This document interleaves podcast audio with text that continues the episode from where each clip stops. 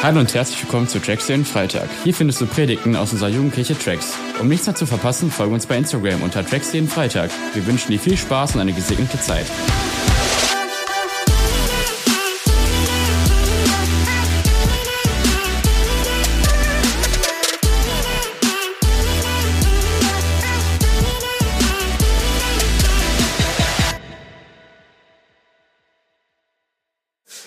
Cool. Ich habe mir dieses Gebäude, in der Vorbereitung ist es mir in den Sinn gekommen und ich will euch ein paar Daten, bevor ich in das, das geistliche, tiefe Theologische einsteige, will ich euch ein paar Daten über dieses Gebäude geben. Und zwar ist es das größte Amphitheater, was je errichtet wurde, glaubst du oder nicht. Es hat 50.000 Plätze Platz, also Fallbreak würde da äh, einige Male reinpassen. Es wurde innerhalb von acht Jahren errichtet. Weiß irgendjemand zufällig in welchem Zeitraum ungefähr? Irgendjemand eine Vorstellung? Keine Ahnung. Okay, es wurde 72 nach Christus bis 80 nach Christus gebaut von dem römischen Kaiser Vespasian, wer auch immer den kennt von euch. Der war direkt nach Nero, also der Rom in Brand gesteckt hat und es auf die Christen geschoben hat. Ne? Andere Geschichte.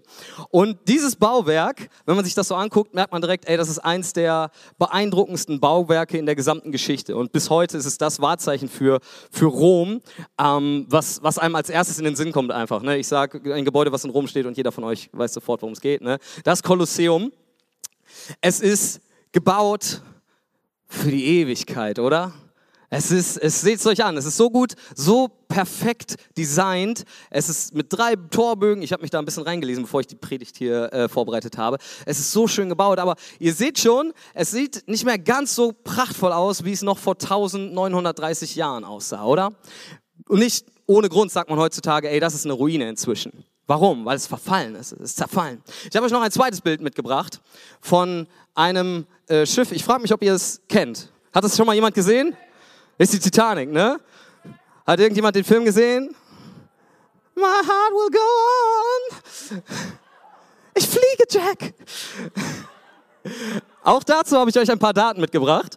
Und zwar wurde es am 2. April 1912 fertiggestellt in Belfast in Irland. Es war zu der Zeit das größte Schiff der Welt, hatte zwei Sch Schwesterschiffe, aber war selbst von denen noch das größte.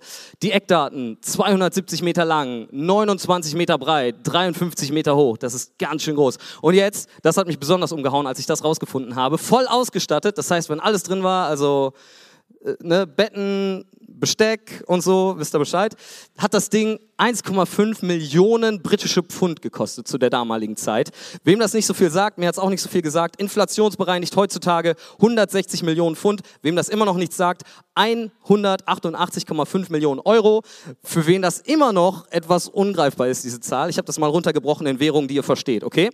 Es sind 164.081 iPhone 13 Pros. Bruh. Alter. Für, für, warte, warte, warte. Für wen das immer noch zu, zu ungreifbar ist, diese Zahl, es sind 635 Lamborghini Huracan STO. Ist irgendjemand mit Autos vertraut? Come on. Ist ein geiles Auto, oder? 635 davon wäre sick, ne? So, 635 ist vielleicht immer noch ein bisschen viel. Ich habe es noch weiter runtergebrochen. 7,5, Verzeihung, 7,8 Einfamilienhäuser in Malibu mit 1000 Quadratmeter Wohnfläche. Digga, das ist eine Villa. Und das hat das Ding gekostet. 7,8 Einfamilienhäuser. Ist ein bisschen schwer greifbar, ich weiß nach wie vor. Ich habe es versucht, ein bisschen runterzubrechen für euch, damit ich es euch besser vorstellen kann, was für eine krasse Investition dieses Ding war. Das ist nicht mal eben zusammengebaut. Das ist, das ist ein Biest. Das ist, das ist so unfassbar viel wert.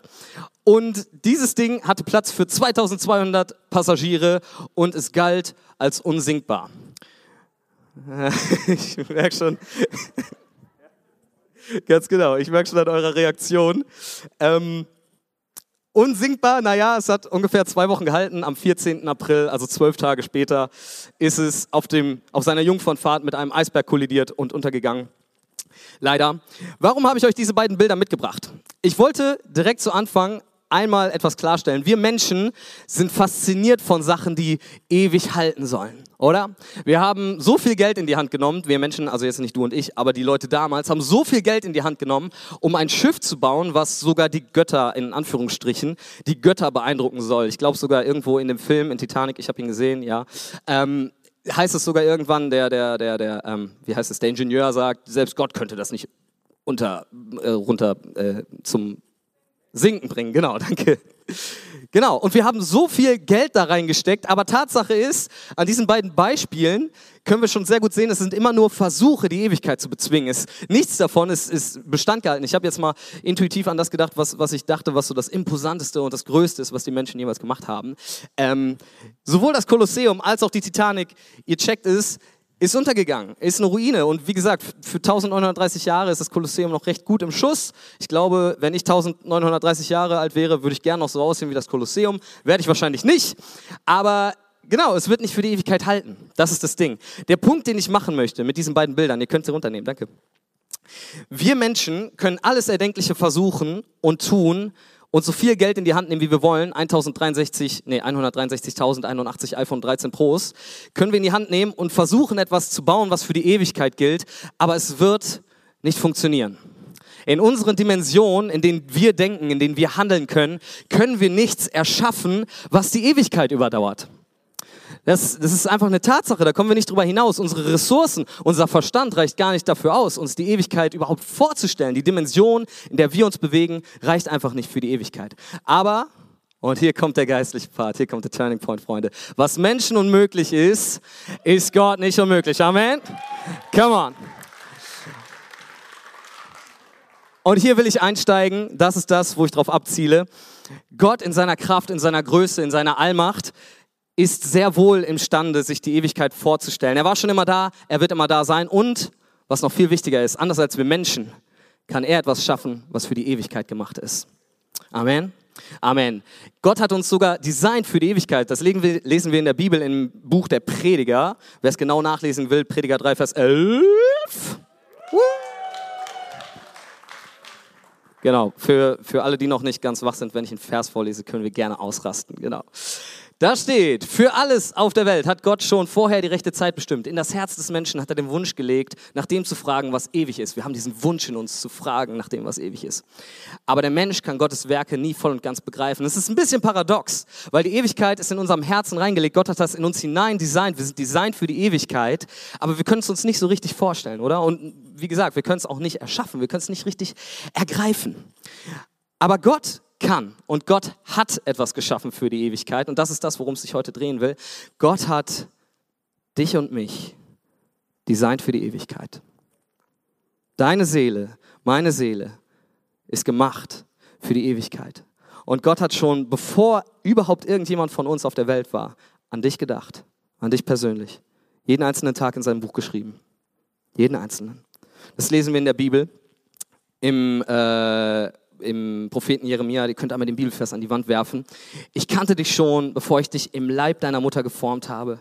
Schon vor deiner Geburt habe ich dich dazu bestimmt, dass du den Völkern meine Botschaft überbringst. Ey, Gott hat schon vor Anfang an, bevor irgendwas von, von dem hier entstanden ist, hat er dich im Sinn gehabt und hat dich, hat dich designt, hat dich wohl geformt. Es gibt noch einen anderen Bibelvers, ähm, der das richtig schön auf den Punkt bringt und wo richtig, richtig durchkommt. Ey, als Gott dich gemacht hat, das war nicht einfach so Larifari, ich mix ein paar Sachen zusammen und dann kommst du halt bei raus, sondern er hat dich großartig gemacht. Wir haben noch einen anderen Bibelvers. Magst du einmal den Psalm an die Wand werfen? Psalm 139.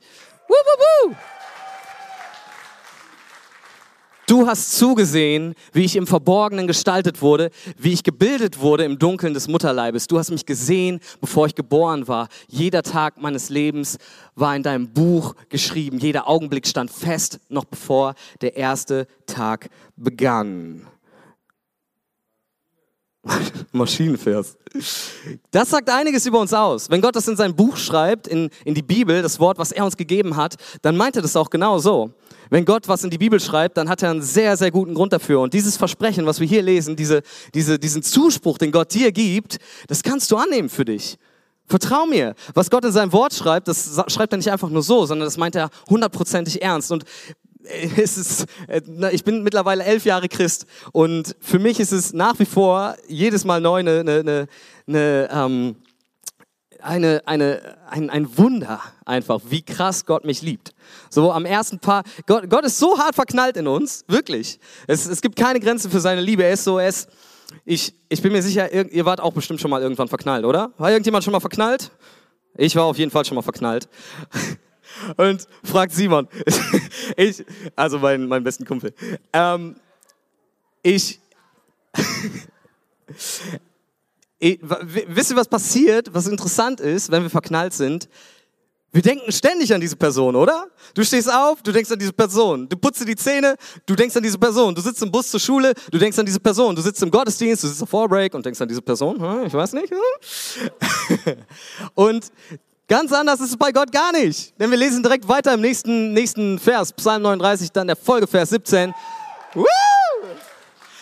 Wie kostbar sind deine Gedanken über mich, Gott. Es sind unendlich viele.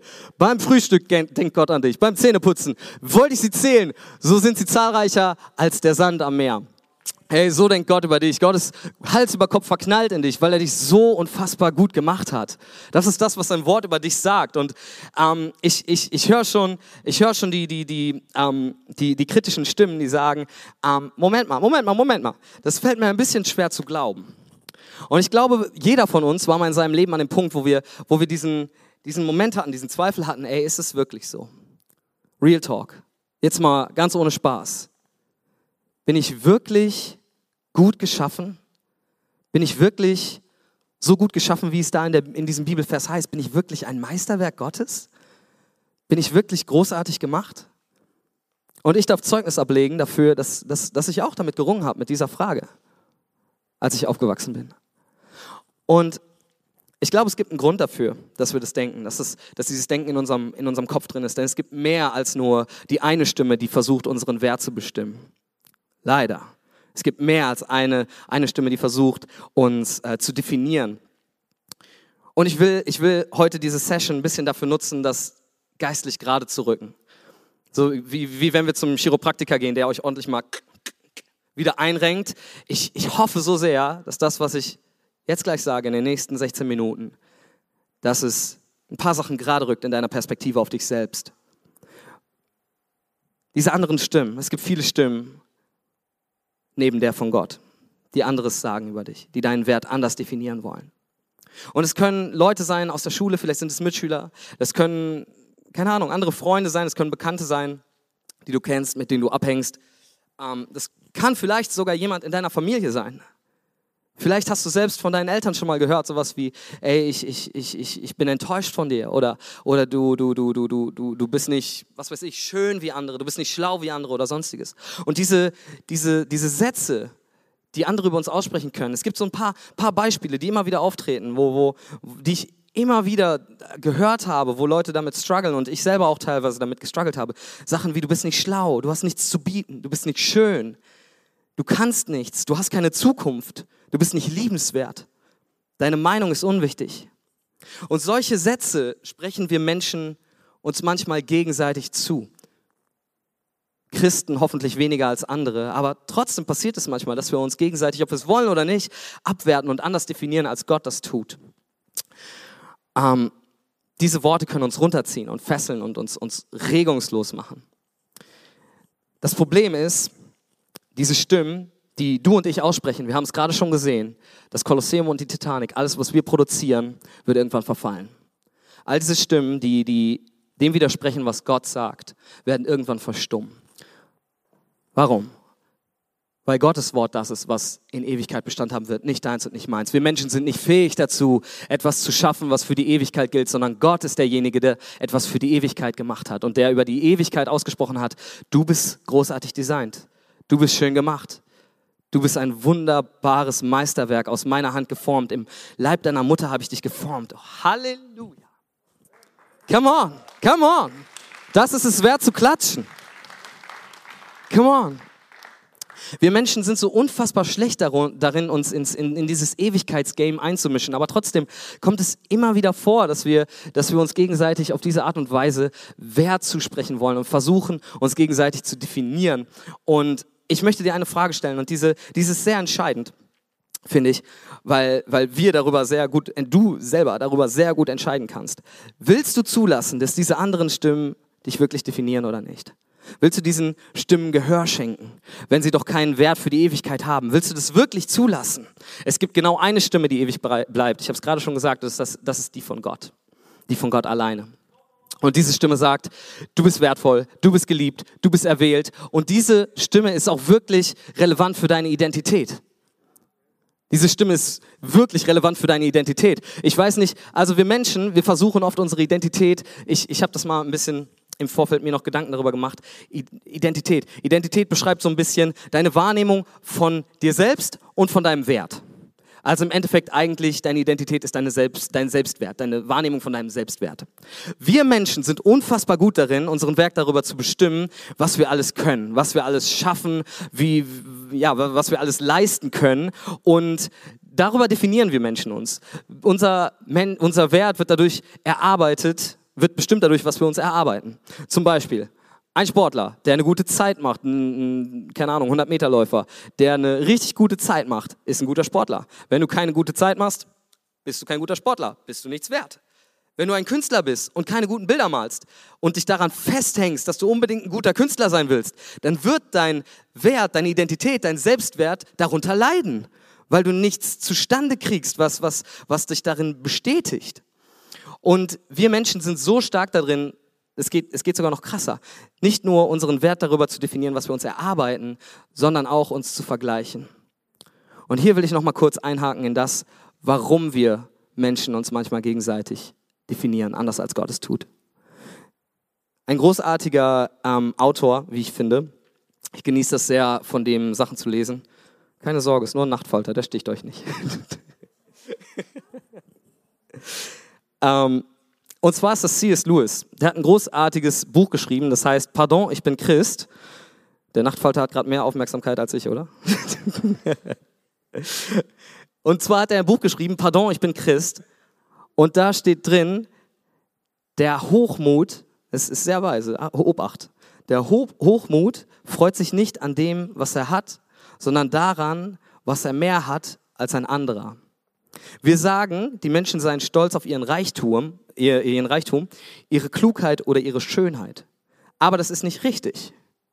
Sie sind stolz, weil sie reicher oder klüger oder schöner sind als andere. Das ist das, wie wir Menschen uns definieren und gegenseitig vergleichen. Und ganz ehrlich, wenn wir diese Perspektive von Gott nicht haben, ist es sehr leicht, in dieses Denken reinzurutschen. Es ist sehr leicht zu sagen, ja, ich bin, keine Ahnung, ich bin, ich sehe besser aus als der andere, also bin ich mehr wert als der andere. Ich schreibe bessere Noten in der Schule als der andere, also bin ich mehr wert. Ich kann mehr leisten, also bin ich mehr wert. Auf diese Art und Weise können wir Menschen, wenn wir Gott nicht in der Gleichung haben, recht logisch denken. Es, es, es, es erschließt sich eigentlich. Tatsache ist nur leider, dass Gott Teil der Gleichung ist, ob du es willst oder nicht. Und Gott hat etwas anderes gesagt über dich. Denn die Identität, die Gott dir gibt, gibt, wird nicht erworben, sondern sie wird verschenkt. Halleluja. Come on, dafür kann man auch applaudieren gerne.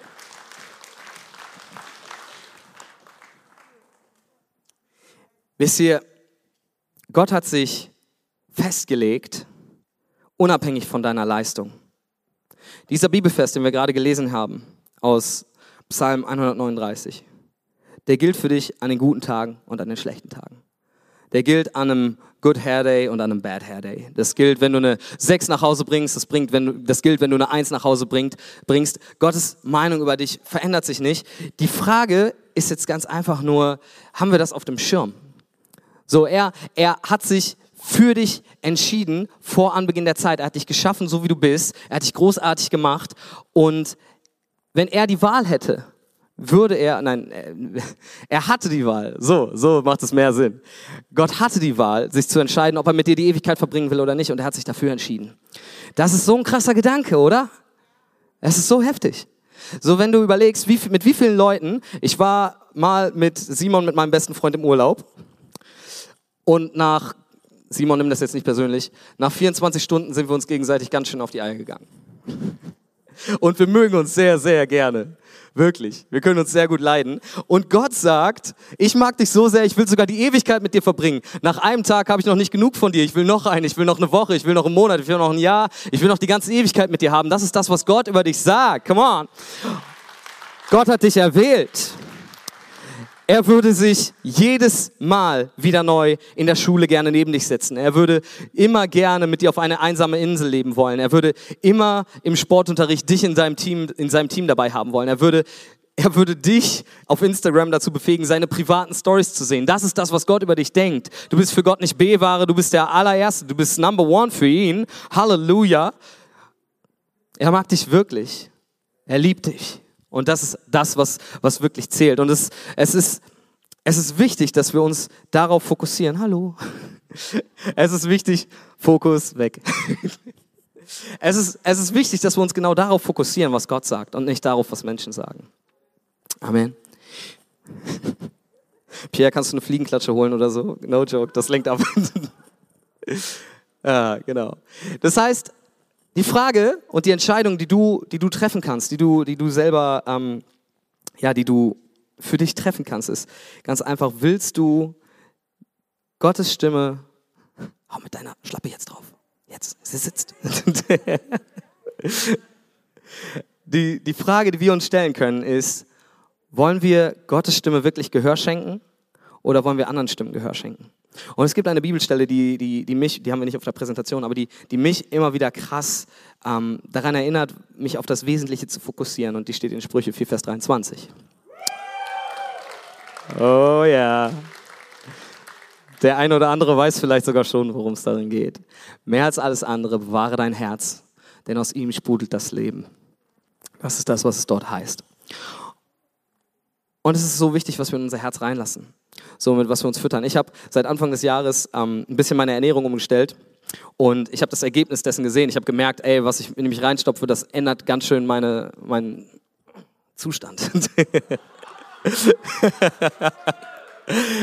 und Genauso, genauso, Freunde, genauso ist es mit unserem Herzen. Was du in dein Herz reinsteckst, was du in dein Herz reinlässt, das wird auch den Zustand deines Herzens bestimmen.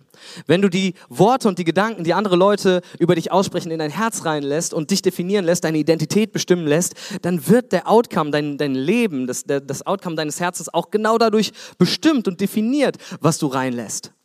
Deswegen ist es so wichtig, deswegen rät uns die Bibel so, so, so, so deutlich, hey, lass die guten Sachen in dein Herz rein. Wenn du ein Leben haben willst in Fülle, Dominik hat es gestern gesagt, Johannes 10, Vers 10, Jesus ist gekommen, um Leben zu bringen und Leben in Fülle und nicht einfach nur irgendein, irgendein was weiß ich, Überlebensmodus. Nein, er wollte, dass du weißt, dass du Leben in Ewigkeit in Fülle hast, ganz einfach, weil er es gesagt hat. Und diese, diese Wahrheiten sollten wir in unser Herz einmassieren und, und reinlassen. Oh Mann, wie wird unser Herz aufblühen, wie wird unser Leben aufblühen, wenn wir das immer wieder auf dem Schirm haben.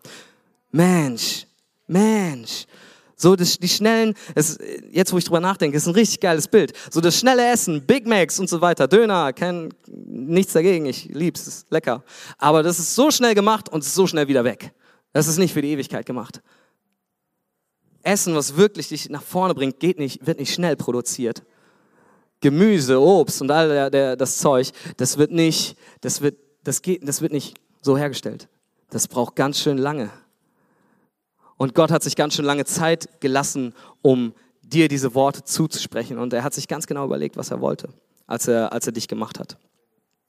Umarme das, was Gott über dich ausgesprochen hat. Dazu will ich dich einladen. Die Band kann gerne schon mal nach vorne kommen, ich werde nicht mehr lange reden. Ähm, ich, für mich ist es ein enormes Anliegen, dass wir das verstehen. Und der Hauptpunkt, den ich heute eigentlich dir mitgeben will, ist, lass dich nicht verunsichern in dem, was Gott über dich sagt. Lass dich bitte nicht verunsichern.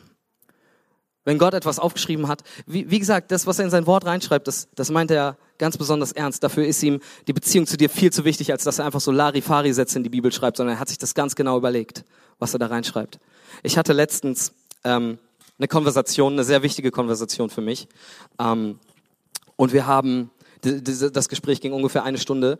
Wir haben ungelogen eine halbe Stunde davon nicht geredet, weil wir überlegt haben, was wir genau sagen wollen, was wir genau ausdrücken wollen. Gott hat sich ganz, ganz genau überlegt, was er über dich aussprechen will, was er dir zusagen will.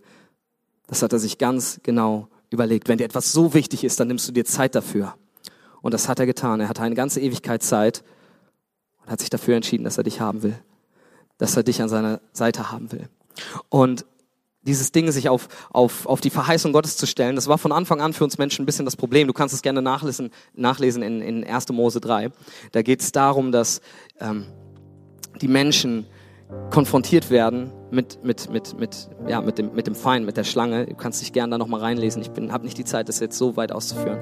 Aber dass die Menschen, die geschaffen wurden, im Garten Eden gesetzt wurden, in einem Paradies gelebt haben. Sie hatten alles, was sie wollten. Es war perfekt, das beste Leben überhaupt. Sie hatten alles, was sie brauchten. Und in diesem Setting ist eine Frage reingekommen und die Vertrauenswürdigkeit Gottes wurde in, in Frage gestellt. Und der Feind Gottes hat Folgendes gemacht. Er hat gesagt, hat Gott wirklich gesagt? Hat er das wirklich gesagt eigentlich? Jetzt sei mal ehrlich, hat er das wirklich über dich gesagt? Hat er wirklich gesagt, dass du gut geschaffen bist? Hat er wirklich gesagt, dass, dass, dass er mit dir in Beziehung leben will? Hat er das? Ja, oder? Das hat er.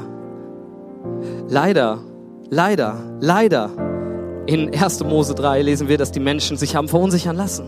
Und dass Eva, erst Eva, dann Adam, in diesen Apfel gebissen haben, sinnbildlich dafür, dass sie Gott nicht vertraut haben und Gottes Wort nicht Glauben geschenkt haben und sich lieber darauf eingelassen haben, oh, da sind wir wieder, ihren eigenen Wert zu definieren, ihr eigenes Ding zu machen. Hey, das, das ist das Problem. Das ist das, wo es anfängt, wenn wir anfangen, Gott zu misstrauen, wenn wir seinem Wort nicht mehr Glauben schenken. Es ist so unfassbar wichtig, sich darauf zu verlassen, was, was, was Gott zu dir sagt. Es gibt eine andere Stelle. Jesus in der Wüste wird versucht vom Teufel. 40 Tage, 40 Nächte gefastet. Alter, muss der Hunger gehabt haben. Wenn ich, einen guten, wenn ich eine gute Woche habe, kriege ich hin. Eine Woche, 40 Tage, 40 Nächte. Digga, danach bin ich noch dünner. Nein, Jesus war so in so einem, in so einer, so einer toten Umgebung. Nix mit Paradies, nix mit schönen Bäumen, nix mit vollem Magen. Jesus war so hart gechallenged, so harte, so harte Umstände. Und in diese Situation hinein dasselbe. Der Teufel kommt an und versucht ihn und versucht ihn, versucht ihn ja aus der Reserve zu locken und versucht ihn ähm, gegen gegen Gott aufzubringen. Er sagt sogar sowas wie, wenn du wenn du dich vor mir niederwirfst, der Teufel sagt das zu Jesus, wenn du dich vor mir niederwirfst, werde ich dir alle Reiche der Erde geben. Aber was sagt Jesus? Jesus lässt sich nicht verunsichern, sondern Jesus sagt, es steht geschrieben. Jesus wusste ganz genau, was Gott gesagt hatte. Und das ist so ein entscheidender Faktor. Und es ist für mich so ein Anliegen, dass wir das verstehen. Die Umstände, in denen wir sind, ob im Paradies oder in der Wüste, sind vollkommen irrelevant dafür, äh, sind, sind vollkommen irrelevant für deine Beziehung mit Jesus, wenn du auf sein Wort vertraust. So, du kannst in der größten Wüste stehen, du kannst die, die krassesten Herausforderungen haben. Wenn du dich auf das Wort Gottes stellst, dann, dann stehst du stabil. Es müssen nicht die Umstände stimmen. Das Paradies macht deine Beziehung zu Gott nicht gut, sondern dass du Gott vertraust, macht deine Beziehung zu Gott gut. Amen. Amen. Und das, come on. Und das ist für mich das enorme Anliegen, das enorme Herzensanliegen, dass wir das heute verstehen. Lasst uns fokussieren auf das, was Gott über uns ausspricht. Das definiert deinen Wert. Du bist geschaffen für die Ewigkeit. Er hat dich vor Anbeginn aller Zeit gemacht, designt und wohlgeformt im Leib deiner Mutter. Können wir nochmal diesen, diesen, diese Psalm 139 ranwerfen, ähm, Vers 15, ab Vers 15. Und ich will das nochmal lesen. Und ich, ich bete einfach so sehr, dass es jetzt, dass, dass es euch in die Herzen fällt. Du hast zugesehen, wie ich im Verborgenen gestaltet wurde, wie ich gebildet wurde im Dunkeln des Mutterleibs. Du hast mich gesehen, bevor ich geboren war. Jeder Tag meines Lebens war in deinem Buch geschrieben. Jeder Augenblick stand fest, noch bevor der erste Tag begann. Gern noch die zweite Folie, ab Vers 17. Wie kostbar sind deine Gedanken über mich, Gott. Es, ist un, es sind unendlich viele. Wollte ich sie zählen, so sind sie zahlreicher als der Sand.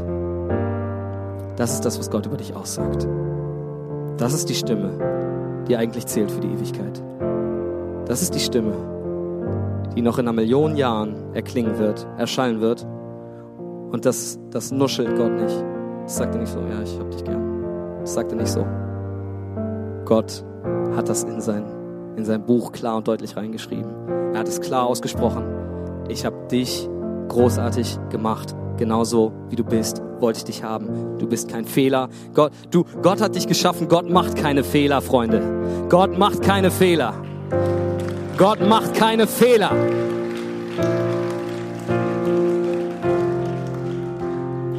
Lass uns zusammen aufstehen und ich will, ich will, wir wollen gleich nochmal in die Anbetung gehen. Für mich ist es so ein Anliegen, dass wir das verstehen, weil ich selber weiß, ja, steht kurz auf. Für mich ist das so ein krasses Anliegen, dass das in unsere Herzen fällt heute Morgen, weil ich selber weiß, was es für einen Unterschied machen kann in, in, in einem Leben. Vor zwölf, elf Jahren, wo ich kein Christ war, war ich extrem gechallenged in genau diesen Fragen. Ey, bin ich was wert? Habe ich was zu geben? Was ist meine Identität? Und Gott hat mir die Antwort darauf gegeben. Gott hat mir gezeigt, was ich wert bin. Ich habe in ihm meinen Wert gefunden. Gott will dich. Und wenn ich es dir irgendwie begreiflich machen könnte, noch besser, dann fällt mir eigentlich wirklich nur ein einziger Bibelvers ein und das ist Johannes 3, Vers 16. So sehr hat Gott die Welt geliebt. So sehr hat Gott dich und mich geliebt, dass er seinen einzigen Sohn gab, dass alle, die an ihn glauben, nicht verloren gehen, sondern das ewige Leben haben werden. Und das ist eine Verheißung, die wird Gott niemals brechen. Das ist ein Versprechen, das, das hat er dir gegeben vor Anbeginn aller Zeit. Und ich, ich glaube, heute Morgen ist ein guter Zeitpunkt, um sich neu darauf zu besinnen. So vielleicht stehst du hier und du hast ähm, diese Entscheidung schon mal getroffen, Gott dein Leben zu geben, dich für ihn entschieden, so wie es in diesem Vers heißt, da alle, die an ihn glauben, dass sie leben werden und nicht verloren gehen werden. Vielleicht hast du diese Entscheidung schon mal getroffen und bist davon weggegangen. Vielleicht hast du sie auch noch nie getroffen. Vielleicht konntest du das noch nie so richtig für dich annehmen, diese Identität, die Jesus für dich hat. Aber heute Morgen ist ein Moment, wo du das kannst. Lass uns bitte einmal zusammen die Augen schließen für die Privatsphäre. Köpfe neigen. Ähm, und ich will diese Chance geben, dass wir, ja, das Ungeschehen machen, was Adam und Eva im Garten Eden ausgelöst haben, indem sie Gott misstraut haben. Lass uns heute die Entscheidung treffen, auf Gottes Wort zu vertrauen. Ich will dich einladen, dass wenn du, wenn du dich neu zu Gott bekennen willst, wenn du neu seinem Wort vertrauen willst, wenn du neu dich ja, von, von dieser selbst ähm, kreierten Identität abwenden willst, die wir selber uns erschaffen haben und dich zuwenden willst auf dem, was Gott über dich ausspricht, wenn du diese Liebe annehmen willst und wenn du dich abwenden willst von dem Alten, was andere über dich ausgesprochen haben, was, was vielleicht an, ja, an, an Sünde, ganz einfach an Sünde, an Zielverfehlung in deinem Leben ist, dadurch, dass wir unsere Identität anders definiert haben Gott widersprochen haben. Wenn du dich davon abwenden willst heute Morgen, dann will ich dir die Chance geben, dass du jetzt die Hand heben darfst. Also mit wem darf ich beten? Heb jetzt deine Hand und wir werden zusammen dieses Gebet gleich sprechen. Ist irgendjemand hier? Sehr stark, sehr stark. Mega, die Hände gehen hoch. Hammer. Sehr gut. Hammer. Großartig. Ey, es ist so eine gute Entscheidung, Freunde. So eine gute Entscheidung. Und ihr könnt die Hände gerne wieder runternehmen. Und wir haben dieses Gebet hier, glaube ich, am, am, am Beamer mit vorbereitet, wo quasi das nochmal festgehalten wird, was wir glauben. Direkt die erste Zeile, du siehst es, Jesus, ich weiß, dass du mich liebst. Dieses, wenn wir das jetzt gleich gemeinsam beten, ob du dich gerade gemeldet hast oder nicht, lass uns bitte, bitte das mit ganzem Herzen mitbeten. Ob du Leiter bist, ob du einfach nur Mitarbeiter bist, ob du hier als Jugendlicher bist, ob du 13 bist, ob du wie Markus Mitte 40 bist, ist vollkommen egal. Lass uns das mit ganzem Herzen beten, okay? Auf drei. Eins, zwei, drei. Jesus, ich weiß, dass du mich liebst. Es gibt nichts, was ich tun könnte, damit du mich mehr liebst. Und durch nichts, was ich tue, würdest du mich weniger lieben. Du bist für mich gestorben und auferstanden. Ich glaube an dich. Du bist mein Gott, mein Retter und mein Herr. Nächste Folie bitte. Bitte schenke mir die Vergebung meiner Schuld. Ich möchte als dein Kind leben und du sollst mein ganzes Leben bestimmen. Ich danke dir, dass ich durch dich wirklich frei bin und dein Leben in Ewigkeit habe. Amen. Können wir diesen Leuten einmal Applaus geben? Komm mal.